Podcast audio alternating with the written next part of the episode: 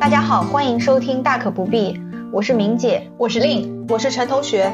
我们是一档聚焦职场金融类的播客，我们也是一档有温度、有深度的播客，我们还是一档有思考、有态度的播客。世俗定义，大可不必。大家好，欢迎来到今天我们大可不必第三十期的节目。那如大家所见，我们是一档聚焦职场的，而且是有态度的播客。像职场上呢，有一个逃不开、躲不掉的永恒的话题，就是职场饭局。跟领导吃饭、跟客户吃饭、跟同事团建，其实都属于这一类。明明八小时的工作制已经耗尽了我们全部的能量，但还是要在班后，甚至是周末再见，见着一些不喜欢的人，说着一些不喜欢的话，喝着一些不喜欢的酒，吃着一些不喜欢的饭，这就是职场饭局了。我第一次对职场饭局有概念，还是我刚毕业找工作的时候，去一家房地产公司的投资部面试。那个面试官问我说：“你酒量怎么样？”我说：“一般吧，不怎么能喝。”然后那个面试官就说：“那我们这个岗位是要喝酒的。”非常赤裸裸的，直接就告诉我了。我后来就没有去了。我觉得面试的时候讲这个其实有点过分。对，是的。那我八卦一下，这个地产公司还活着吗？基本上也现在是深陷流动性的困局啊，不死也差不多了。我开始第一份工作以后啊，可能大概也是得益于岗位吧，饭局呢也不算太多，但其实也在职场上看到了或者听到了很多的关于职场饭局的事情，比如有那些喝多了让女下属当着大家的面做平板撑的，喝多了然后下属照顾上司一晚上。这边特别强调，两个都是女的，就真的是照顾下属，被上司就视为忠诚的代表，从此平步青云等这样那样的饭局上的故事。那让我们今天就来集中聊一下吧。我也听说过那个下属照顾上司一晚上，上司给他贴了一个忠。所以现在也发展很好啊。像我们陈同学啊，自从去了支行以后，饭局应该是只多不少吧？这种故事应该很多。我觉得我自己还是比较幸运的。第一个呢，是我领导也是位女领导，而且是个酒量不太好的女领导，所以她还是会比较体谅我们的。酒局不多，就算有呢，也会再多带几个人，不会让你一个人去拼的。然后第二个呢，是我现在的岗位也算是有一定的自主权限吧。现在这个世道啊，银行老早从甲方变乙方了。你一般你不主动请客户吃饭，客户是比较少会主动来约你的。客户有自己的饭局，他要去服务他的甲方，所以来约了呢，我自己也会根据心情还有事务安排，不是说场场必到的。那就还是你们主动挑事。对呀，那差不多都还是我们主动去邀约客户，主动产生这个饭局。对于我本身不是很爱酒局文化的人。所以不算特别主动啊，平均一周的话也就一两场吧。那说到奇葩的故事，跟客户的其实都还比较正常，挺商务的。我觉得反而是公司内部，我真的会喝的比较猛，也不知道在拼什么，人数之多，场面之混乱。我印象中比较深的是，我还在分行的阶段，其他兄弟分行的人过来做交流，那他们那边带一队人，我们这边也得带一队人。当时我印象中都人多到要两个包厢吃饭了，但是因为呢，领导是在。主桌嘛，所以另外一个包厢的人呢，也轰隆轰隆，就下半场的时候都到我们这个包厢来了，人满为患。这个时候呢，领导也喝的差不多了嘛，但是下属肯定得出头帮领导挡一下酒。这个时候呢，就会出现各种拉扯啊，啊 你来敬我，我来挡这一种画面。所以我对那一次印象还比较深刻的，就有一种。真的是在战场上面打仗的感觉，就是我不能输，酒量不能输，业绩不能输，这种气势在。我之前还听说过某银行因为饭局出了一些事情，后来公司内部就下了一个文件，就要求团建就不能喝酒。嗯，是的。但其实最后也是上有政策下有对策，只要以打着客户的名义，那就不算团建，就可以喝。比如带个家属。那像我们明姐啊，也是混迹职场多年，故事应该是更多了。想起来，刚才同学在说，就是大家在拼酒嘛，那会我想起来前司啊，有一个名至理名言叫“酒疯就是工作作风”。哦。对，所以为什么会出现对为什么会出现这样的局面呢？就是要为了除了在工作的办公桌前面展示你的工作作风，还要在酒局上展示你的工作作风，不然的话，你这个工作作风可能就不够过硬。哇，天呐，出现这样的情况。这也是上一期在录 PUA 这一期的时候，为什么领导说哎，你这个工作状态不好啊，因为喝酒喝的不到位，他会把它划等号，就是这个原因。天，好可怕！所以也会把喝酒作为能力体现的一种，就能不能喝。这个问题其实问的挺好的，但是呢，喝酒主要是作为态度体现。嗯，它不是能力体现，因为酒量是每个人的能力，它是有天花板的嘛。对。比如说你是半斤的量，我是七两的量。嗯。但是如果你半斤的量喝到六两，嗯，那你就是超能力发挥，你的态度就非常的过硬。如果你是七两的量喝到了六两，那你就是有保留，你的工作就没有全情投入。嗯。它是这么一个逻辑。所以哪怕都是六两，但是从状态上完全不一样。我还听说我们有一个表现非常好的行长的故事啊，他到一家新的支行当一把手，到任了六十天，喝了五十九顿酒。后来领导就会认为他工作态度非常的在线，大会小会拿出来表扬，说他有多拼，到位了六十天，喝了五十九顿酒。后来这个行长也提拔的很快。当然，这个行长他本身能力就好吧，能力就强，对。但是最主要还是喝酒是让他脱颖而出，毫无保留说明他。嗯，我也听到过一个说法，就是一个企业客户跟我讲的，他说在某某企业，酒量就代表了你的职务，就是你酒量越好的，你才有机会往上爬。对，它有一定相关性，但是最主要的，在我看来啊，还是酒风比酒量排在更前面。哦，嗯，因为酒量它是客观数据嘛，可以练，但是练不一定能提升很多。就比如说我们身高，父母都不高，那你打篮球可能会长高一点。嗯嗯，这个是练出来的。但是如果你酒量不好，你的酒风非常拼，非常冲，那你就是很容易在领导面前加分。啊，当然我不代表这个是对的啊，我只是展示一种情况。对，就是现在的职场的一些现象。对现象，我不认可，但是就是现实。对，其实我们大可不必三位都不认可这样的一个方式。包括其实我之前自己也经历过一个很好玩的一个饭局啊，让我知道领导其实也不一定所有人都是接受这种文化的，他们有可能也是很讨厌喝酒的，但就是真的是身在其位，有时候可能不得不而为之。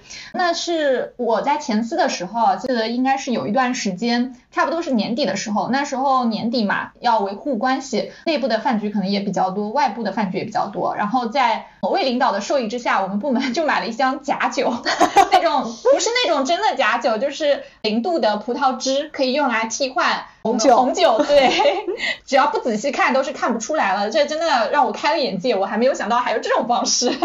而且是装在葡萄酒瓶瓶子里，对，我们还特地做了替换，把葡萄酒的瓶子用来装葡萄汁，就直接带到会场去。嗯，有一次饭局啊，就是我们也有个大领导，他呢本身酒量其实不太好，就是逢喝必醉。有一次呢，总行是有来人，那招待总是要的吧，招待了喝酒是要喝的吧？如果要喝呢，那个大领导估计肯定是会喝醉的，不然如果不喝醉的话，可能就是不给面子了。这个大领导呢，他又不太想喝。就授意我给他倒掺了葡萄汁的酒，就在那个情况下就把总行的人放倒了。我那场其实也一直在喝葡萄汁啊，但是那个口感真的不是特别好，有点恶心，就真假掺着喝，差点把我喝吐了。我自己还是最后主动换了真的葡萄酒才舒服一点。那说明拎的酒量还是好的。对，就是你都把总行都喝倒了。没有，是主要是领导的主场，他要喝真的葡萄酒才舒服。对，主要那个口感太差了，还好吧。我没有喝过假酒啊，不过我有遇到过非常刚正不阿的领导，像刚才令说的那位领导呢，就是为了身体考虑找了个外挂，对吧？但是我遇到这位领导呢，真的就是刚正不阿。我那天跟他一起喝酒的场景呢，是十几桌。大场面，他呢就是自己拎着壶开始打圈儿。那我觉得他已经喝的蛮多了，那想着说去旁边给他倒新酒的时候，因为一壶喝完了嘛，帮他稍微掺点水，因为他喝的是白的嘛。这我也想体谅一下领导，对不对？但是他非常严肃的制止了我说，酒桌上一定不能喝假酒，这是原则问题，别人都会看出来的，这样人家就会瞧不起你。然后巴拉巴拉，那我想，那你自己想拼，我也没办法。不过我以自己比较浅薄的这个饭局经验来看啊，如果要喝的话，真的还是建议可以尝试一下白酒的。第一个就是不胀肚子，真的不胀。你要想，你喝点白酒那一小盅的量，你可能要喝一瓶的红酒才能来抵。还有呢，就是酒量差的时候呢，你倒的也快。第三个呢，就是喝了白酒，我自己感觉啊，还是能睡得比较好，第二天也不头疼。最后一点呢，就是。我没有那么刚正不阿，就如果你喝白的真的喝不下了，最后也能稍微做点弊，吐在毛巾里嘛。如果有红酒的话，我心里想怎么没有红毛巾？对陈同学讲的这个，我倒不没有这么刚正不阿，我一般喝白酒就是为了作弊。以前我是会选白酒，选完白酒之后，我会有一个专人帮我。管牢那个，对，管牢那个酒。有时候如果没有同事的话，我就叫服务员跟他打好配合。我说你帮我看牢，你给我倒一半的白酒，一半的水，这样我就能少喝一点。不要让别人给我倒酒，指定了你帮我倒酒。哦，嗯，这样子的话就会。喝不醉会好一些，对，是的，对，白酒喝多了还是很难受的。嗯嗯，那你什么场合都会喝假酒吗？大部分场合。原来你是这样的名姐。对，但我不会纯喝水。哦，就是喝水还是看得出来。那肯定的，连酒味都没有。我是这样子，如果是小范围的喝酒，那肯定喝真酒嘛。嗯。我们彼此喝酒，我也不会跟你们喝假酒。对，因为不会喝多嘛。对，不会喝多。如果是那种比较大的场面。就比较混乱，我一般会一半酒一半水这样掺着，嗯，所以这个我估计也是后面白酒流行的一个原因，可以喝一点假酒，当然这个是我小人之心啊，但是我试过把白酒吐到毛巾里，这个很难的，我操作不了啊，就你不要咽下去啊。确实操作不了，我试过两个方法，吐毛巾和掺水，还是掺水的操作容易。那当然了，嗯，那个是持续都在 作弊啊。对 对对，嗯，我以前啊，我们在前面那个行长很厉害的，像我请我们吃饭，嗯，喝红酒，他喜欢喝红酒，嗯，就一个人一瓶放在旁边，连醒都不醒，每个人打手榴弹一样的，一个人一瓶放在边上，一桌十几个就相当于老总一把手什么的，就那么硬干的。天七百五十毫升红酒，所以真的还是喝点白的吧，至少不胀肚子。对，它包干的，必须喝掉。而且红酒不行，其实特别难喝，真的特别难喝。是的。不过话又说回来，白酒我是真的喝不下，怎么硬喝都喝不下，就是稍微眯一口还好，但完全喝不要眯啊！你眯什么？就不要尝味道，就直接喝。那我建议你拿茅台试试。茅台，你可以拿茅台练一下酒量。白酒一千块以上的还是好喝的，嗯，还是香的，对，还是香的，就是就是顺口。那种稍微便宜一些的就辣，嗯啊，辣嗓子，有可能，对，我们是比较喜欢喝好一点的。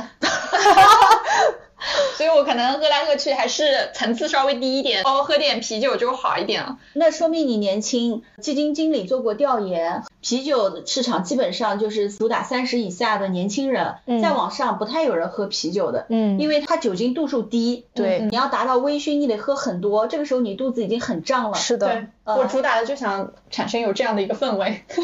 我正常的商务局啤酒，你得喝多少才能有微醺啊？是的，上不了头。所以白酒的度数高，上头快。对，所以这种情况，如果是这样的商务局的话，我可能会选择喝葡萄酒，就是我更能接受一点比白酒。对，葡萄酒也是个不错的选择吧。葡萄酒它有个问题，嗯，喝多了头疼。嗯，是的。葡萄酒特别头疼。是的。白酒你是头不疼。对，是的。呃，而且葡萄酒不适合中国人的胃，会吐。嗯，反正我必吐，就不管你不管你是喝多少红的都吐，所以葡萄酒在我这里排序可能排最后一位，我也是喝不了。不过有一次饭局，我倒是喝到了一款很好喝的白葡萄酒，加到冰块啊什么，就它整个口感就很好，完全被种草了。就喝完了，我甚至想去问你这个酒是哪里买来的。对我今年夏天啊，我们家楼下不是开了一个水果店嘛，嗯，它也带酒，意大利的酒，也就是干白。我经常就去买一点，加点冰块当饮料喝。嗯，但是这个情况也是要分人的，比如说你会主动去买或者跟朋友喝，但不一定喜欢在职场上面这么去主动的跟别人喝。其实都还是比较讨厌那种主动权掌握在别人手里的饭局文化，对吧？嗯，就是职场上的。那我们接下来再来聊一下，就是职场上的这一类饭局为什么这么让人讨厌？我觉得大部分人应该都不喜欢的吧，因为职场饭局它还是一种工作范围，就你饭局还是一种加班。对，嗯，甚至比传统加班更耗费精力和伤身体。你像我早上八点钟就在单位了，晚上你要是喝个酒，你不到九十点钟怎么能下了班？然后又都是自己醉醺醺的状态，回家了可能还得再吐一吐，然后还得再洗个澡，睡下可能已经十二点了，然后明天早上还得八点上班。对。我们单位没有要求说晚上喝了酒，第二天是可以请假或迟到的，正常你还是得去打卡，正常上班的。嗯，所以你就需要找个人照顾你。call back 了，我们又回到了我们第二十九期。可是他也不能替我吐，替我怎么样？至少你喝醉了，他可以帮你递递热毛巾，送送牛奶。忠诚，我自己好像也可以。说明还是没有喝多。对，我也同意陈同学的说法。职场饭局就是工作场，但是呢，我作为一个管理人员吧，我对职场饭局其实是爱恨交加的。你还有爱啊？对，我不知道这个节目播出以后会不会被喷啊？他职场饭局实际上，如果就从我作为管理人员的角度啊，我是觉得是一个观察人的比较好的场所，所以大家会不喜欢饭局，因为可能更容易被看穿。我听说过一个故事啊，不是发生在我身上的。有一个单位，他招人，他就是在入职之前，他就请这个人吃顿饭、喝顿酒，哦看这个人的性格脾气，再决定录不录用。当然也不一定对啊，嗯，但是就说明其实我们是能从饭局上看到人的性格的。这个确实我也认同，因为我确实也会发现不同的人在饭桌上面的表现还是差异很大的。对，比如说我们自己会跟客户组织饭局的时候，肯定会带一些员工嘛。嗯。有些员工呢是客户还没到呢就动筷了，还有一些呢就是不主动，真的是在埋头干饭。我感觉我带你来真的是吃了顿饭。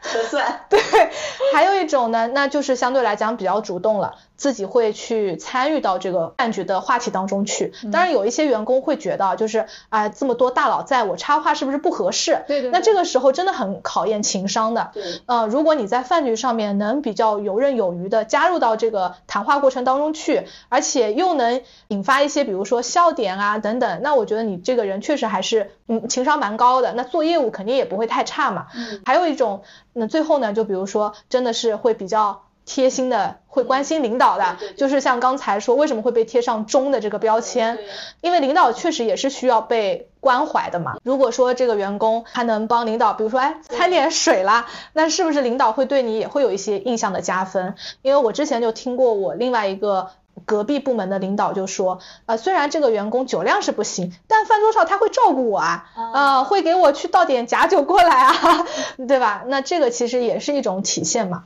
嗯，但也要看领导啊，像刚刚你说的那种刚正不阿的领导，不，我不需要。是的，饭桌也是修罗场，就还是比较有心机的。很多零零后、九零后可能不喜欢这样子的。嗯。但是像陈同学刚才讲的那几类人小朋友的表现，实际上跟家里的一个哎也蛮关系的大，是的。对，有些人比如说跟着爸妈，对，一直有一些应酬，对他们就会比较知道。如果有一些从小就埋头读书的。可能这些就是不知道，是的，嗯，我是觉得要稍微的知道一些这样的常识还是有好处的，嗯，不然可能就会踩坑。对的，嗯，不一定要八面玲珑，但是呢，确实要稍微的不要以自我为中心，光埋头干饭。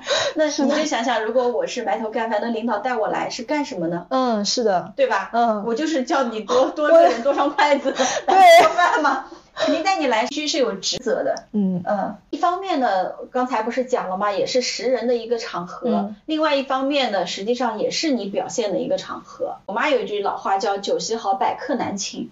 其实你如果能够把一桌饭局组织起来，又组织的每个人都很舒服，这个是一个非常高的统筹能力。该谁来，谁坐哪里。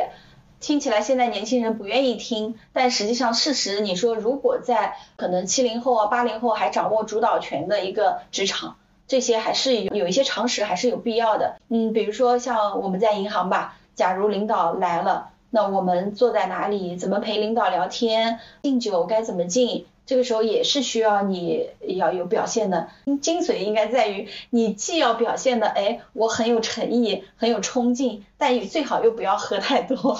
是的，对，不要喝醉，躺在那里也很对，这也不行。对，嗯，我就记得有一次就是我们饭局，就是有一个一个那时候也是员工吧，他就是表现的相对来说情商非常高，他就一直在照顾领导，然后他也不需要喝。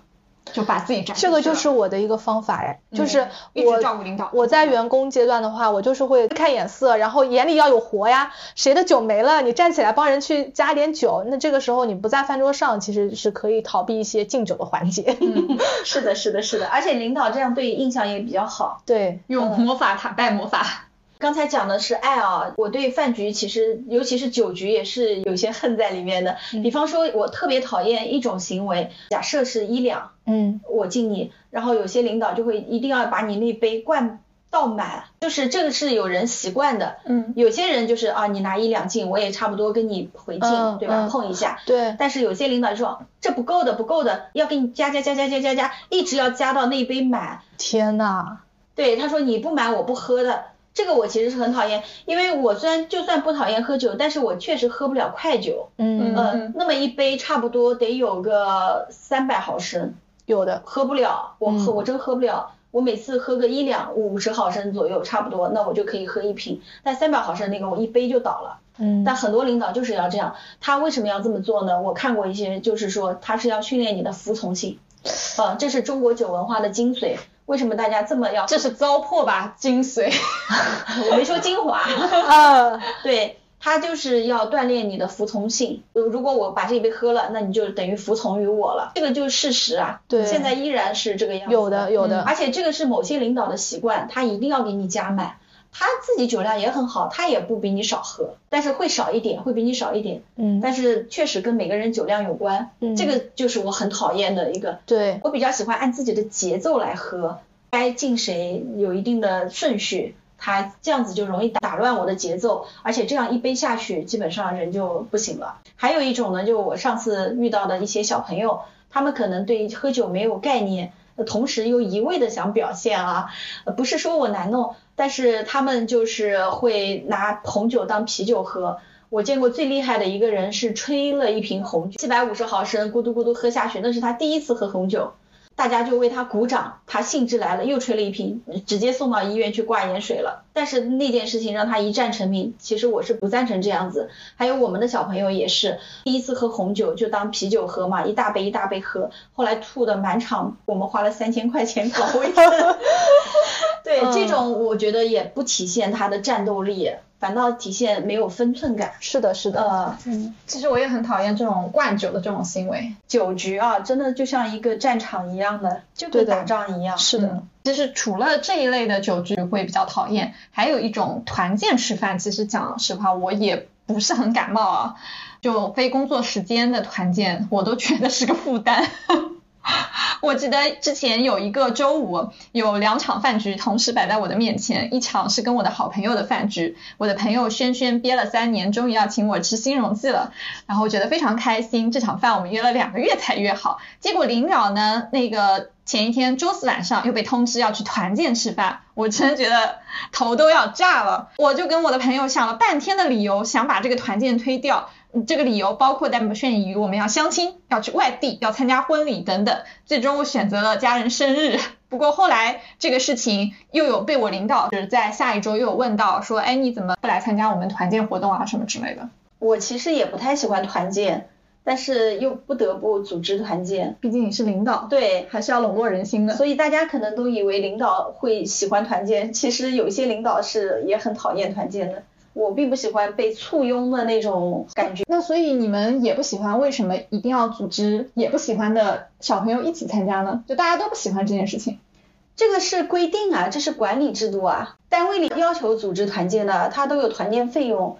比如说像银行，它五月份基本上是团建的高峰期嘛。嗯。领导组织完了，小朋友都会发朋友圈，他们就会攀比嘛。虽然他心里不喜欢，但是就想。别的机构也组织团建了，为什么我们部门没有？就好像显得你组织了可能不讨好，不组织可能更加是一宗罪。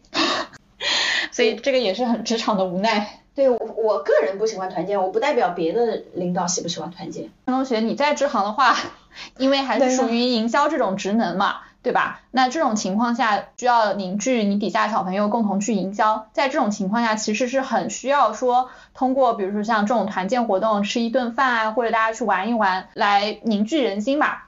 对，其实我发现啊，现在的九五后或者零零后，他们好像还喜欢团建的，不知道为什么跟我们这一代可能有点不太一样，就可能我带给他们的团建形式也不一样吧。嗯。他们还会催着我说，我们什么时候去吃个饭啊？我们什么时候去哪里玩啊？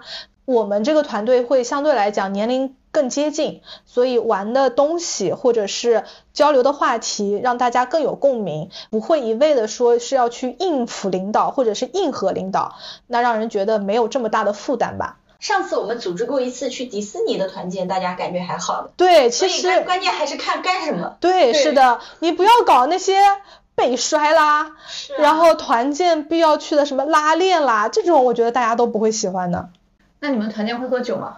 哦，我我会主动喝，我至少表明我能喝，就是大家想喝的话随意，因为如果我不喝，他们底下小伙伴们可能会放不开，所以我会主动带头喝。那有的人想喝就喝，有的人不想喝那就喝饮料。对，所以陈同学，你有没有觉得你在那个位置上，你就是有喝酒的使命的？对，有的。没有办法。是的，我不能不喝。对你不能不喝，嗯，这个其实就是岗位的责任感。对，有些小伙伴会主动问，我们晚上能喝点吗？现在小朋友都这么主动的吗？对，嗯，我说现在。是这样子，像拍拍妈他们也是，就。他说他们领导藏了一个西凤酒还是什么啊？汾酒，汾酒，啊，汾酒，对，一直不给他们喝，他们都等了一年了，啊，自己去买一瓶吧。我说汾酒很难喝的，还行还行，清香的嘛，我不要喝。你喜欢喝酱香？酱香跟浓香都好，汾酒清香都喝不来。太难喝，我都分不出来。所以其实现在的小朋友他们也不是不喜欢喝酒，只是有时候不喜欢和一些不喜欢的领导或者和不喜欢的同事，就那些尴尬的喝酒，对吧？对对对，嗯，我觉得其实现在小朋友反倒比再再早一届，像有一些。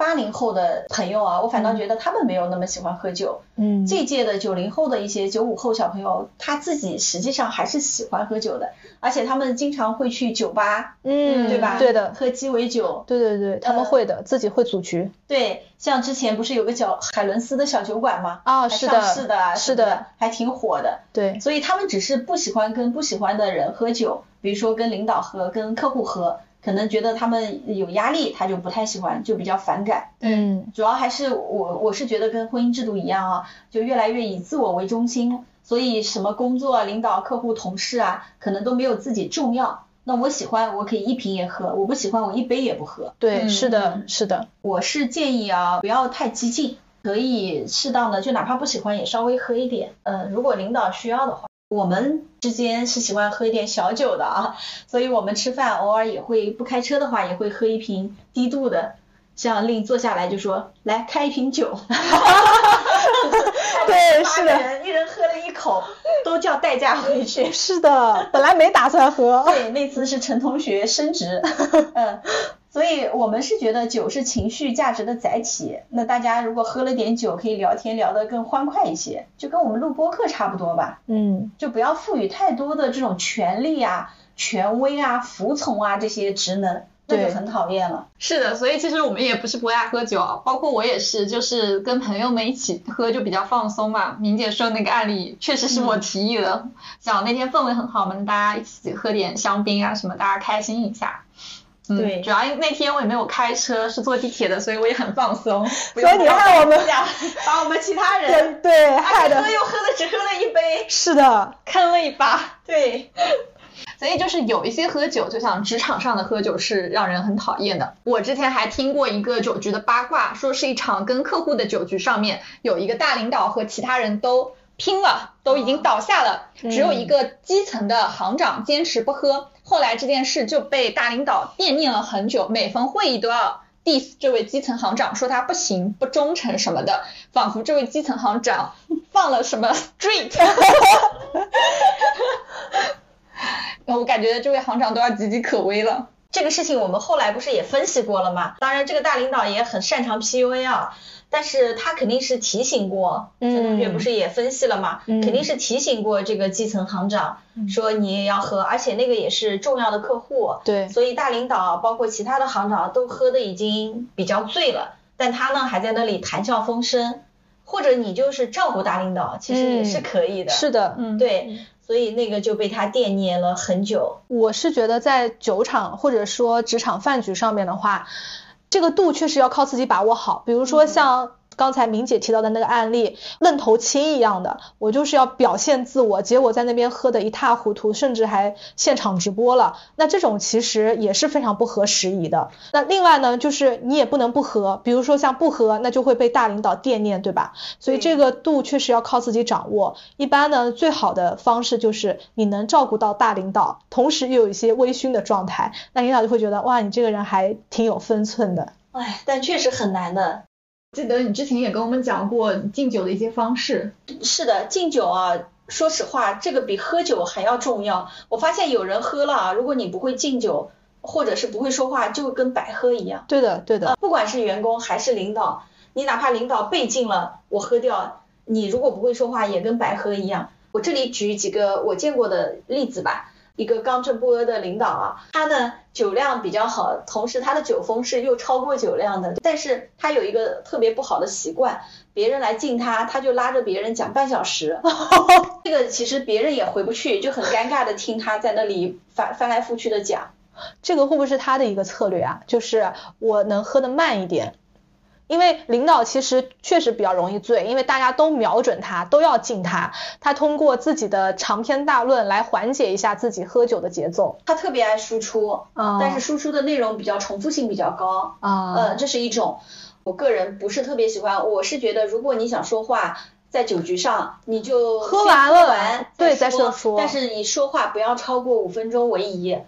嗯，因为别人也要回去再敬别的领导，对的，对吧？他这是一，还有一种呢，我也有有过一个同事，他就一句话不说，跑去敬领导，就干，领导干，哇，喝掉，这个就喝完，他其实一次也喝了一两瓶红酒。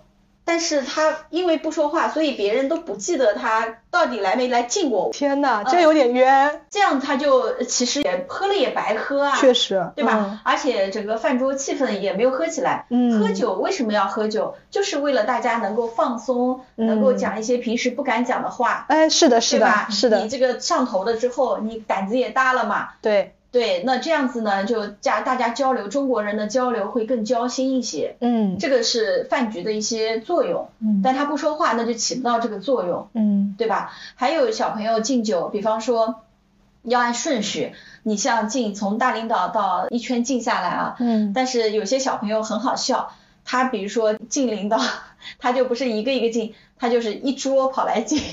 啊，这样像婚礼。对，像他就敬你们一桌。那其实这种还不如就不要来敬了，嗯嗯，因为你如果这种失礼的敬法，其实比不敬还要减分嘛，对。对吧？嗯，你可以如果实在酒量不好，可以怎么做呢？就你在那个那桌的大领导这里敬一下，比如说有一个、两个、三个，你必须要敬的，剩下来说，哎，我们大家一起敬，对，是的，这样也是可以的，嗯，而不是说，哎，我敬你们所有人。还有就是给领导加酒。这种也很讨厌，领导去敬他，他说哦你这个不够的加酒啊。还有一点我自己不太喜欢啊，但是我发现容很容易犯的错误，就我们有些人不喜欢喝酒，有些人不能喝酒，那你就低调一点，嗯，这时候其实就应该低调，但是有些可能他就会挂在嘴巴上。说我不喜欢喝酒，他就会一直说啊我不喜欢喝酒，我不能喝酒。其实越是不喜欢不能喝，现在场合也不太会逼他们。嗯。但是你不要 diss 喝酒的人。哦，是的，嗯嗯，对吧？这这种其实在酒桌上也很忌讳的，就不用一味的强调我不喜欢喝不能喝，你就做好服务工作啊，做好同事关系维护就好了。所以我觉得敬酒。现在大家都已经比较开放了啊，没有硬逼着别人喝酒，但是敬酒的这个套路跟规则还是要有的，对，礼数还是要有的。是的，我还想再补充一下，就刚才明姐讲到的几点之外的，就是你如果去给领导敬酒的话，就尽量还是不要比领导的酒少。对，有些真的是拿着一点点来，对，还想着给领导添酒。这是什么大胆的行为？对，尽量不要比领导少。对，就你也不用说要那么多，但是至少持平吧。我们刚刚都讲了很多，就关于一些。嗯，敬酒的一些方式啊，包括我们其实还有一些就是酒桌上的或者饭桌上的一些潜规则。有些如果说我真的真的我不喜欢喝，或者说我真的真的不能喝的这种情况下，我怎么才能做到饭局上第一个就站起来就走的人呢？这个有可能吗？因为像我，比如说外界如果不知道我能不能喝的这种情况下，我尽量还是塑造一个我不是很能喝的这么一个形象。人家会问会不会喝，那我说我不会不会，或者说啊那我酒量不行，一般就是这样。如果说那真的要喝，其实我也还算是爽快啊，因为我本身就是一喝酒就全身都会红嘛。其实也查了一下，就是说是有一种哎的基因的结构是不太好的，所以导致我整体酒的一个代谢能力就很弱。酒精很难被排解嘛，那这种情况其实是不太好的，所以如果真的是在不得不喝的情况下，那我哐哐哐上来爽快的就直接喝掉了，后面我就是啊，整个人就是看起来也脸红了，然后身上也红了，基本上就可以塑造一个已经醉了的不行了的这么一个形象，所以也不会太被别人来为难这样子。嗯，我也会全身红的，这个确实是一个挡箭牌。不过呢，有些比如说参加商务饭局的时候，客户还会说，啊，你这是酒精散得快，说明酒量好。所以反正就是这都是一个人的话术。对。那刚才说到饭局当中有没有做过第一个站起来走的人，我是做过的。当然我自己也是做过评估的，就是我这场饭局我第一个站起来就走，他这个后果我能不能承受？嗯。啊，我当时参加的这个饭局呢，是一个客户的饭局。嗯，全场只有我是银行的人员，其他的呢都是男客户。这个客户呢，其实已经在我赴宴之前邀约过我四五次了，但都被我推掉了，因为我是觉得我跟他之间可能没有那么多的利益往来，我可能可以不参加这个饭局。但是呢，请的次数多了，我老是拒绝，那也过意不去，所以我还是去参加了。参加了之后，我发现全场只有我一个女生，嗯，而且那些。客户我也全都不认识，我只认识其中的一个人，就是组局的那个人。对，那一场呢又都是男生，都是当兵的，退伍回来的。哦，当兵退伍回来的，我觉得真的酒量好，就是节奏也很快，而且他还要求你节奏跟他们一样快，我就有点，就是能力上，对，确实是能力上面不允许啊。他们会要求，比如说啊，我们一壶都喝完了，你也喝完，就是大家要全部拉平一个节奏。我才能到下一轮，就会变成全桌人都看着我一个人没喝完。白酒就是有这个问题，对，就是会有这个规矩，你不喝完，其他人也不加酒，就是这样。所以我就被迫的逼着要要快速喝完。然后后面呢，我是真的觉得，哎，反正这一桌人我是真的也承担了，我就以后可能这个客户关系我也不要了。我觉得我有底气，我可以不要。对，所以我当时到了八点多我就走了。我就说我家里有事，我先走了。我倒是经常做那个说啊，那今天就到这里吧。那个人，因为我的理解是这样子的，如果觉得自己的价值观还算正的话啊，那就尽量努力工作，站在更高处，这样你就可以帮到更多的人，也有更多的话语权。比如说，你可以用自己想要的方式来组织周围的人和事来吃这顿饭，用什么方式吃饭，喝这顿酒怎么喝。比如说想喝酒的时候就可以喝，大家如果不想喝也可以不喝，这样的权利呢，在我看来就是自由。所以我自己一向信奉，不要把这个已经不太好的世界留给那些坏人。不过其实像我们这样子在江浙沪地区啊，可能南方的饭局文化会要比北方地区还要好很多吧。啊，这两年风气也不行啊。你想，自从开始喝白酒了，风气能好到哪里去啊？其实，在一六年之前，大家都在北方喝，都都我们这边是不喝白酒的。嗯。后来到我记得出圈的时候，可能因为江苏的海天梦吧，那时候它比较出圈，因为它会有一些低度白酒，四十多度。后面呢，就那个时候一六一七就开始茅台价格也上涨了，后来南方也都开始喝白酒了。嗯。你就想好了，那自从白酒如果渗透到商务局里面。你这个饭桌文化好不到哪里去的，只是说不像他们那种更夸张，比如说山东，如果你迟到了，咣咣咣上来来三壶，这个我们可能会好一点，但是礼仪上面你该敬一圈，回敬一圈，嗯，这个一杯都不能少的。我们有自己的酒文化，我个人觉得可能这个酒局文化也跟酒量成正比吧。嗯，就比如说像北方人，我是觉得我自己接触下来。北方人的平均酒量真的要比南方要好，他们的量真的，我们可能是按小杯算，他们是按扎壶算，所以他们可能那边喝的又快，然后量又多，那就会形成一些喝了多少你喝了多少，你要喝的跟我一样多，这样逼迫性的。这种酒局文化吧，我看过丁香医生的一篇文章，就是关于你们刚才讨论的发变红到底是酒量好还是不好。嗯，他很明确的告诉我们，说是这个就是不好，嗯，变红是更不好。第二呢，酒量好坏其实跟人的体积是有关系的。哦，嗯，跟人的体型。虽然是有些女的酒量比较好，嗯，但是总体来说，酒量还是跟你的身高体重是有关系的。北方人可能相对身高体重会比南方大一点，酒是非常不好的，一滴都不好，一点都不好。有人说喝点红酒安神，是的，什么？他说其实没有这回事，哦，酒最好一点都不要喝。但没有办法嘛，所以也是两害相权取其轻，既不要污名化酒局，喝酒肯定是有害健康的，嗯，但是喝酒呢也有利于社交，也有调研就是喝酒的人比抽烟的人成功概率更高，因为喝酒它不是一个人干的事情，它是大家一起，所以就喝酒的人社交性会更强，也会得到更多的资源，所以这个也没有办法，哪怕它有害健康，但是你想大家三杯酒下肚。就是兄弟，嗯，那关系就拉近了。对的，是的。那合作一方面是互利互惠，另外一方面也是情感的交互。嗯，这个是难免的。无论是东方还是西方，确实都有这个文化，大家能坐在一起喝个酒。但是呢，我们尽量还是要遵守一些的喝酒的规则，尽量也不要让自己喝多。能够投机取巧，我们可能也不要那么实在，嗯，同时也不要就一味的往前冲，好像觉得喧宾夺主，对，嗯，但是呢，也不要说往后缩，就感觉你没有战斗力，确实是会有这样子的一个成见啊。对，我觉得像现在社会，其实大家都已经是比较开放包容的这么一个情况下了，很多的观念啊，跟以前老底子的那种文化已经不一样了。如果说大家真的是不能接受，那也勇敢的表达自己，还是能够体谅这件事情的。对对对对对。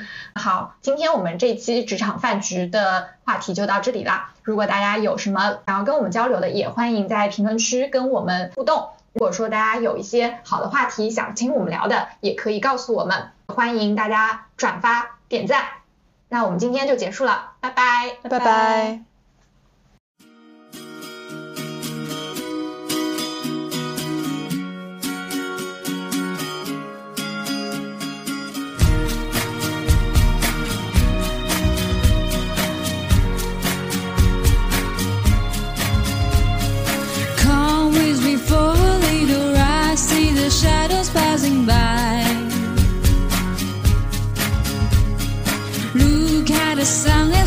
The clouds turn to faces in the sky.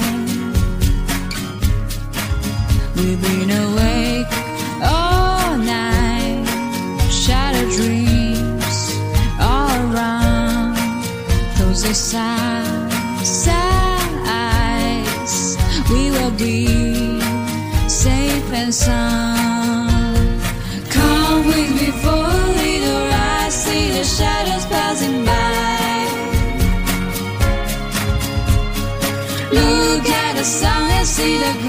center faces in the sky.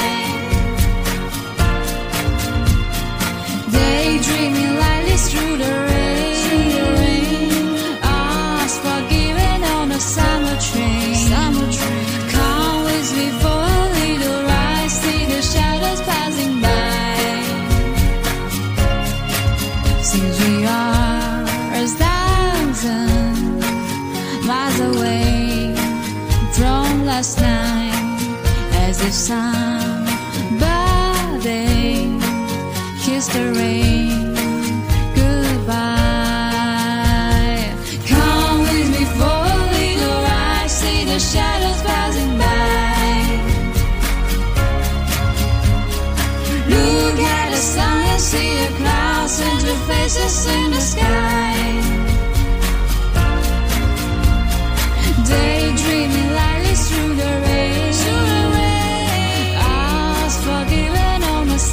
string.